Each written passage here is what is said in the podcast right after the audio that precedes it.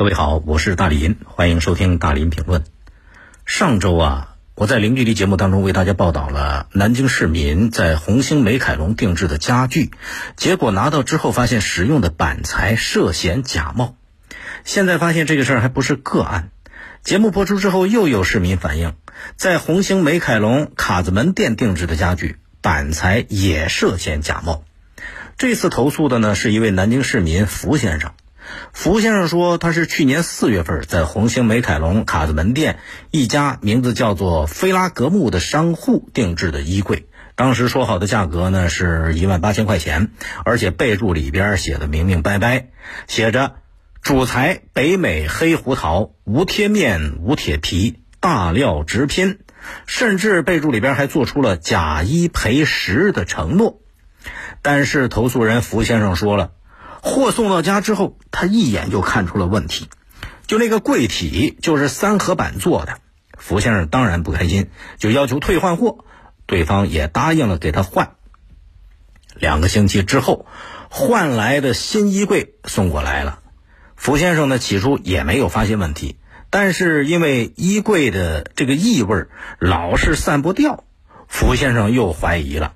他想，这个衣柜可能还会有其他问题，然后呢，他就做了一个破坏性的试验。这福先生就拿刀把背面给抠开了，结果发现里边的条纹和贴皮贴的条纹纹路不一样。刮开了几层之后，发现里边还是三层板，就跟商户又联系了。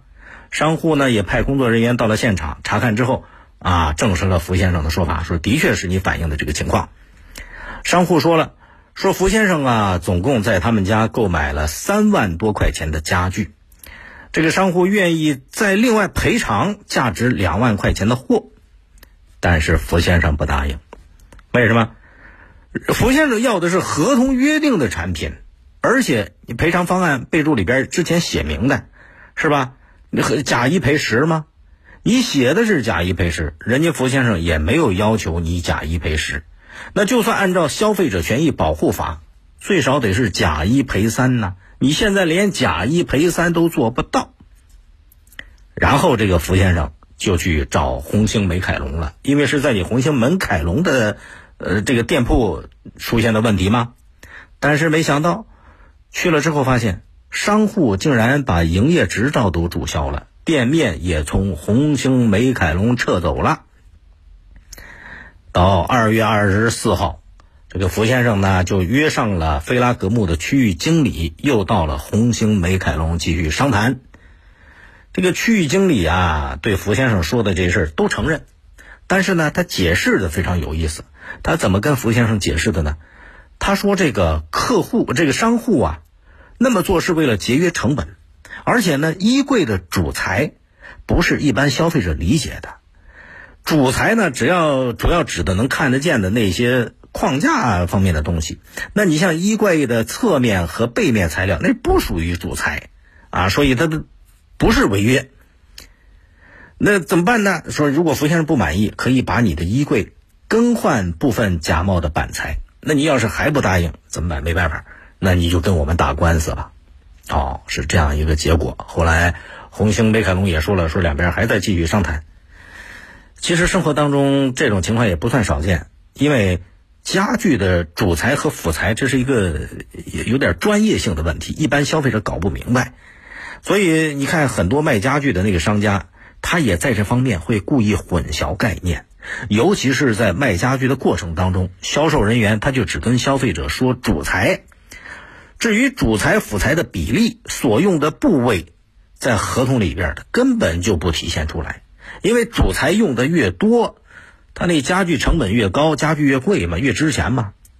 可是如果按照我们国家关于木家具的相关规定，材质及使用部位，这厂家都得明示的。如果你没有明示，至少那是涉嫌欺骗消费者。但是这个事儿有意思在哪儿呢？这个福先生在维权的过程当中。商户啊，竟然把自己的营业执照给注销了，店面也从红星美凯龙撤走了。谁教的你动作那么快呀？那这样就跟红星美凯龙没一点关系了吗？不对，因为对于消费者来讲啊，买什么东西，这这咱不是专业嘛？是吧？行行都有他的专业，你不可能每每一行都搞把它搞得明明白白。那怎么办呢？为了靠谱，大伙儿买东西就去正规商家，啊，到那些大的店铺。如果说他买的这个品牌叫菲拉格慕，反正我没听过啊。那假如说这也算是个品牌的话。显然，消费者更信任的不是这个品牌，是红星美凯龙，因为红星美凯龙是个响当当的大品牌，上市公司啊，可以这样说，在红星美凯龙里边的所有店铺，都有红星美凯龙来做背书的。而且，红星美凯龙自己也一直对外宣称，说要给消费者提供更好、更专业的服务啊，要引导消费者了解家居文化，持续巩固红星美凯龙在消费者心里边家居生活专家的地位。这是他自己对外宣称的。所以，我觉得红星美凯龙你们的这个专业水平啊，体现在哪儿？肯定不是体现在引导店家弄虚作假。欺骗消费者，而是引导消费者到你这儿来放心满意的消费，甭管是事前还是事后，你们都得发挥自己应有的专业水准呐。你看现在网络平台上如果出现售假卖假、假冒伪劣，网络平台都得担责的。一个道理，在红星美凯龙的一亩三分地儿里边出现了疑似欺骗消费者的行为，那你作为运营者和管理者。这个责任显然跑不掉啊！欢迎您通过快手、抖音搜索“大林评论”来沟通交流。